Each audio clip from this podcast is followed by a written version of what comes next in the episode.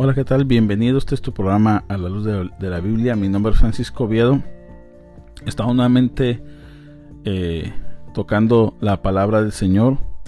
No sé si lo recuerdan que la semana pasada, en nuestro estudio pasado, tocamos el tema de Tito. Estamos estudiando el libro de Tito. Hablamos sobre quién era Tito. Hablamos sobre cómo se Pablo se presenta delante de Tito a través de esta carta. Hablamos que esta carta no solamente era dirigida a Tito especialmente, sino también a los cristianos que estaban en la isla de Creta.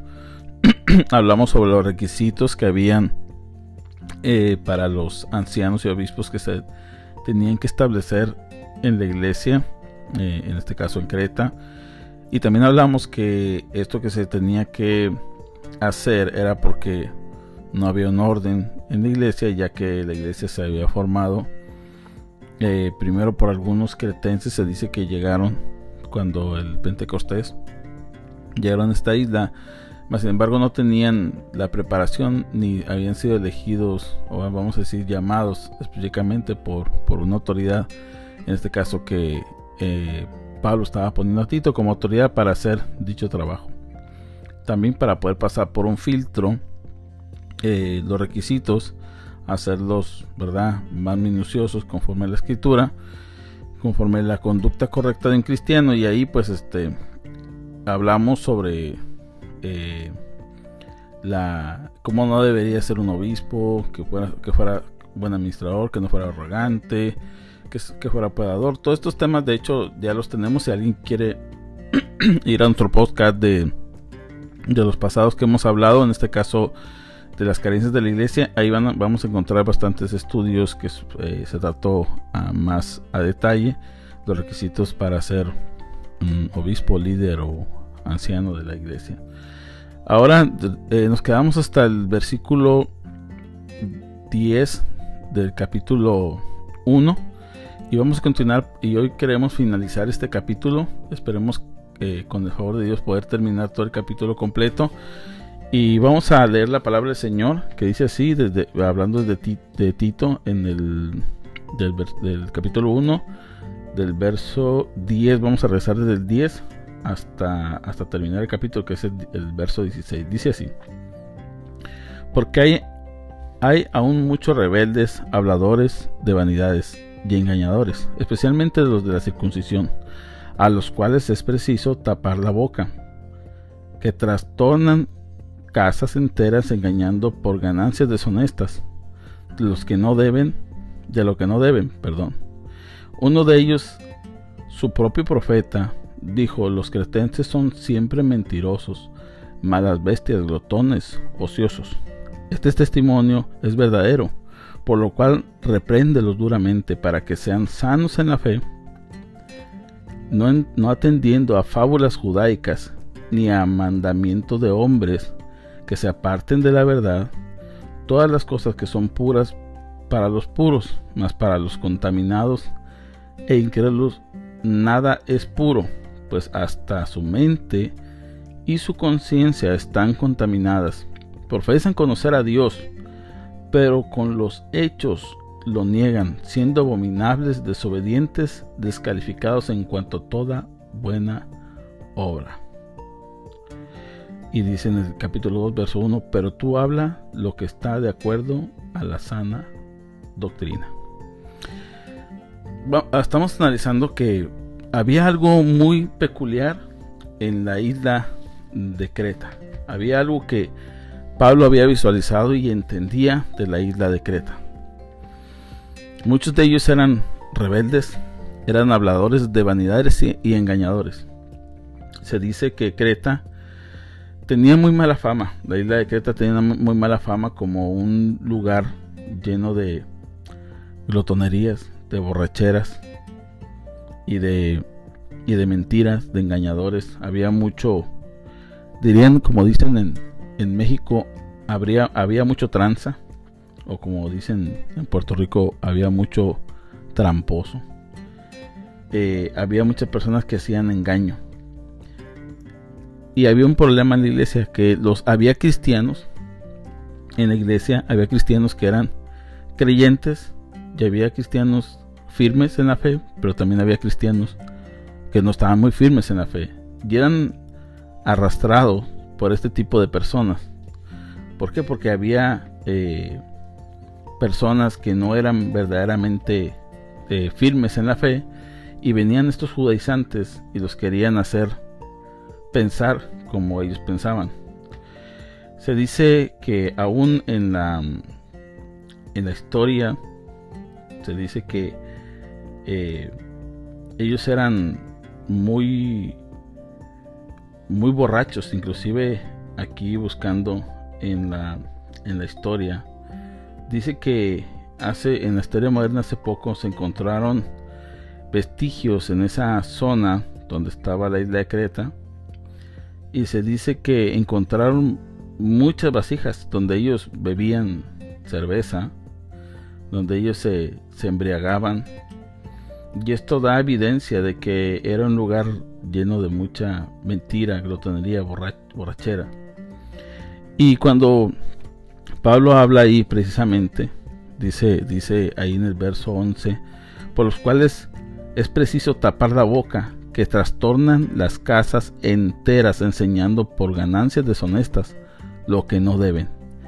Y el 12 dice algo muy, muy, muy importante. Dice, uno de, ellos, su propio profeta, dijo, los creteses son siempre mentirosos y malas bestias, glotones y ociosos.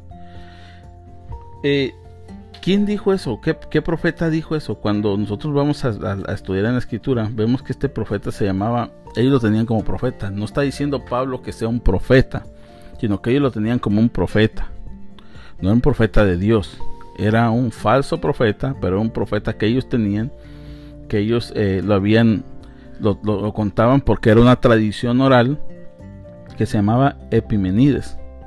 Epimenides fue fue para ellos un, una persona iluminada, inclusive había mucha mitología sobre él, que había sido el producto de un dios y una ninfa, que había dormido un sueño profundo y que cuando despertó, despertó ya con, con cierto nivel de sabiduría y todas estas cosas. Pues eh, Pablo solamente está diciendo, hermanos, si se sabe que hay una fama aquí, en este lugar, que ellos son como son, aún hasta su mismo profeta, porque lo que está, las palabras que Pablo está diciendo en cuanto que son glotones, que son mentirosos, que son malas bestias, no son palabras de Pablo, son palabras de su mismo profeta que ellos tenían. En la antigüedad, quien, cuando ellos se referían a, los cretenses, se referían como los peores del mundo. Tenían una mala fama, tenían un mal, un mal testimonio, una mal, ahora sí que ¿De dónde eres? Ah, pues yo soy de Creta. Ah, no, pues me imagino. Mm, cuidado, porque ese es de Creta. Ese viene de Creta, tengan cuidado. Guarden sus carteras. Cuidado, no te, te, lo vendió que un cretense, pues a ver si te sale bueno, porque cretense ese es, es, es que, pues imagínate, es cretense. Así estaba esta situación. Pero Dios, aquí donde entramos en esto, pero Dios, Dios en su misericordia, pero en su gracia, porque dice la palabra que donde abunda el pecado, sobreabunda la gracia. Dios en su gracia determinó poner una iglesia ahí, llevar una iglesia ahí. ¿Para qué? Para que la gracia sobreabundara. Y la gente, ¿verdad? Conociera la libertad en Cristo, el verdadero, la verdadera libertad, el verdadero profeta, que este es el Señor Jesucristo. Mientras que su propio profeta los maldecía como bestias, eh, nuestro Señor Jesucristo les viene a decir, yo he venido a, darte vida y vida en abundancia. Aquí el detalle es que la iglesia, había algunos tibios en la iglesia que estaban teniendo ciertos roces y ciertas, este, prestando oídos a ciertas enseñanzas que eran contrarias a la escritura porque también había entre ellos judíos anticristianos, judíos que negaban la idea de Jesús y que obligaban o, que persuadían para volver al legalismo, volver a las leyes, a las fábulas judaicas, inclusive eran a fábulas judaicas, lo dice en el 14, atendiendo las fábulas judaicas, eran fábulas, ni siquiera eran cosas que estaban en la Torá o en la escritura, sino eran fábulas, ya que estos venían con una mezcla pagana y judaica a la vez, por eso decía en el programa pasado que había una combinación muy buena como para, para dañar el cuerpo de Cristo. Para esto Pablo, conociendo la, la, cultura y conociendo las, las este, los hábitos de esta eh, lugar, de estas personas, él se adelanta, le dice a, Tito, ten cuidado, ya que estos están siendo muy, están engañando, son ociosos, son personas que vienen a engañar y están buscando ganancias deshonestas, o sea, eran tramposos. Y, por eso mismo en el 13, cuando él habla de Epimenides y que lo que dice Epimenides de ellos, su propio profeta dice, dice en el 13, este es testimonio y es verdadero, o sea, lo que estoy diciendo, o sea, no lo, no lo digo yo, lo, dicen, lo dice su propio profeta y es verdad, son personas mentirosas, dice, por lo cual repréndelos duramente para que sean sanos en la fe. ¿A quién se refiere? No a los, a los, ahora sí que no a los cretenses, sino a los hermanos que estaban prestando oídos a estas personas. Los tuvo que reprender. En la actualidad, el que uno dé la opinión sobre actos que están en, que van en contra de la sana doctrina y en contra de los principios bíblicos y cristianos, cuando uno le dice a un cristiano en la actualidad, hey hermano, apártate de ahí, ¿qué terminan diciéndote? Legalista, religioso, tú no me dices cómo, el Señor nos ha dado libertad, y te comienzan a atacar, más allá de decir, tienes razón, ¿Por qué? Porque los tibios quieren tener un pie en el mundo y un pie en, la, en las cosas del Señor. Que ese fue el detalle cuando eh, Elías viene y les dice al pueblo de Israel, ¿por qué claudicáis en dos pensamientos? Si Baal es su Dios, vayan con Baal. Si Dios es Dios, quédese con Dios, pero decídanse. Porque está con un pie aquí y un pie allá. En la actualidad así, así está la iglesia, muchos de la iglesia están con un pie aquí y un pie allá. Un día están con el mundo y un día están con Dios. Un día le simpatizan al, progresismo y a este mundo decadente, pero entonces el otro día están levantando las manos en la congregación. Y vamos a leer más abajo, que dice en, el verso 15, dice, eh, en, el, 14, perdón, no entienden, no, no en, atendiendo a fábulas judaicas ni mandamientos de hombres que se apartan de la verdad o sea, que el, esto hace eh, el, que venga el legalismo a la iglesia, que vengan las prácticas mundanas o los malos actos a la iglesia, esto nos aparta de la verdad, nos aparta de lo que realmente enseña la escritura. Y es lo que Pablo está evitándole a Timoteo y que le está diciendo a, Timoteo y a la iglesia, eviten salirse de la verdad. Dice en el 15, porque todas las cosas son puras para los puros, malas contaminadas e incrédulos, nada es puro. Para nosotros como cristianos, eh, guardar las cosas del Señor son, son buenas, pero para el, que está eh, incrédulo, el que no cree en nada, eh, nada es puro, le da igual. Hasta su mente está contaminada y aquí estamos viendo la naturaleza del hombre sin Cristo que, van de continuo al mal y que tienen una mente reprobada delante de Dios. Y aquí lo tremendo de esto es que, dicen el 16, profesan conocer a Dios, pero con los hechos lo niegan, siendo abominables, desobedientes, descalificados en cuanto a toda buena obra. Aquí podemos ver que si una persona dice, yo conozco a Dios, pero si tus hechos te niegan, o niegan lo que tú dices que eres, sino que eres abominable. ¿Qué ser abominable? Es que Dios no te recibe. Pues dice la palabra, en cuanto eres tibio y no eres ni frío ni caliente, te vomito de mi boca. Dios lo, aborrece, aborrece al tibio. Dice, y desobedientes, descalificados en cuanto a toda buena obra. O sea que una persona que aparenta decir conoce a Dios, pero su vida no da frutos de buenas obras, esa persona no vive una fe falsa, no ha nacido de nuevo. Una persona que no, que no ha conocido o que no vive una vida en santidad y que simpatiza con el mundo, dichas personas no han conocido el Evangelio.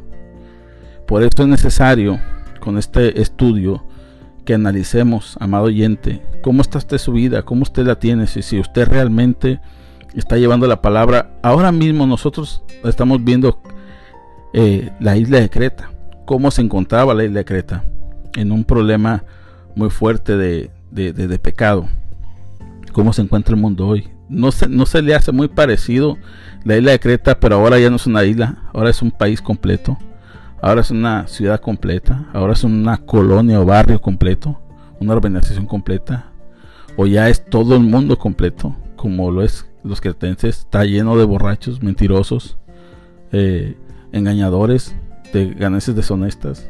Ya ahora si tú vas a un mecánico, tienes que, tienen que recomendarte un mecánico porque el mecánico que aparenta ser bueno te termina robando.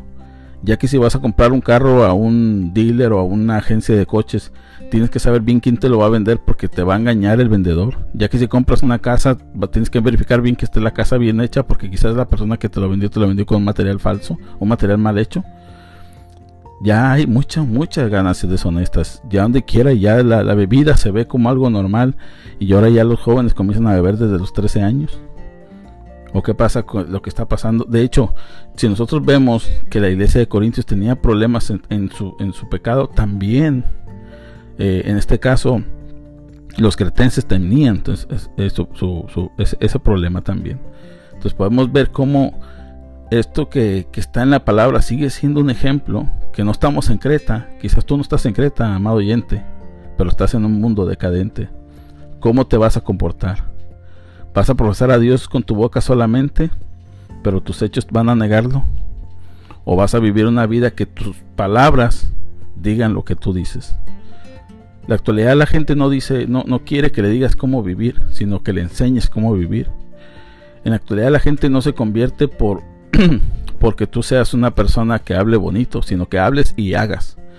Una persona no se convierte porque tú seas una persona buena moral como dijo por ahí un, un, un, pseudo pastor, yo no tengo que predicar con que la gente vea que me porto bien, yo estoy evangelizando, no señor. La gente no se convierte por una buena moral, la gente se convierte por la predicación del Evangelio. Si una persona tiene una buena moral, esa persona tiene que hablar de Jesucristo, porque si tú ves a alguien y lo ves que hace cosas buenas, ay, wow, lo veo que se porta también que quiero aceptar a Cristo. No, jamás. La persona dice, ah, bueno, es bueno, qué bueno. Pero realmente tú tienes que ser una persona que da frutos y predicar el Evangelio. Ambas cosas no se pueden separar. Predica el Evangelio con tu palabra y con tus frutos. Que, tú, que lo que tú digas que profesas de Dios, que con tus actos, con tus hechos, no lo nieguen.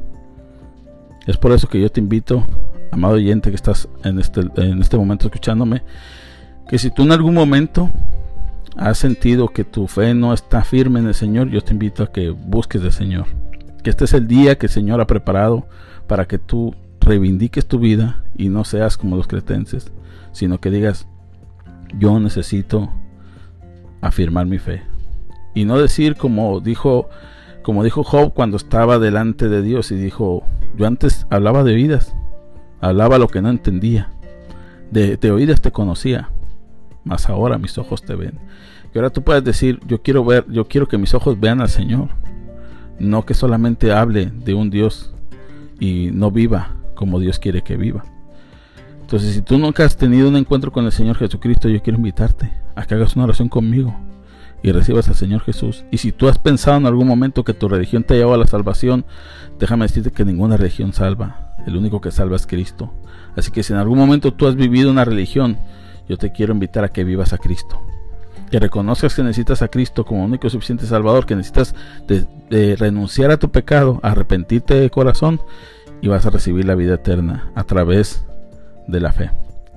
Así que hemos terminado este capítulo hasta aquí, pero no sin antes decirte que si tú quisieras recibir al Señor Jesucristo y creer o arrepentirte, haz esta oración y, esta oración conmigo, que es, Señor Jesús, te doy gracias por este día. Yo sé, Señor, que muchas veces lo que he dicho no es lo mismo que lo que he hecho, Señor. Señor, escudriña mi corazón y que mi fe sea verdadera, como, como lo dijo Pablo a los Corintios. Examinaos a vosotros mismos si estáis en la fe. Señor, yo quiero estar en la fe. Me examina mi corazón si he creído realmente y si he creído, Señor, quiero mantenerme en santidad para ti. Permíteme vivir en tu camino y vivir para ti. En el nombre de Jesús. Amén. Bueno, eh, amado oyente, hemos llegado hasta este momento. Espero que este pequeño segmento de del libro de Tito te haya gustado. Vamos a seguir. Nos quedamos en el capítulo 2. Por favor, léelo todo completo. Si es, si es posible, lee todo el libro completo. Te lo vas a aprender, va a ser de bendición para ti. Pero también te quiero invitar a que compartas este podcast a los demás, queremos ir llevando la palabra poco a poco queremos que la gente aprenda de la palabra, queremos ser de bendición para otros y tú puedes hacerlo compartiendo este podcast, dándole, dándole seguir a alguna segunda plataforma que me está escuchando tiene para que tú hagas tus comentarios, haz tus comentarios, comenta en la página, en, el podcast y eso ayuda a tener más difusión y que la gente vea lo que testifique lo que está haciendo este programa a través de, de la palabra de Dios. Esto es tu programa La Luz de la Biblia. Mi nombre es Francisco Viedo y te espero en el próximo programa. Que Dios te bendiga.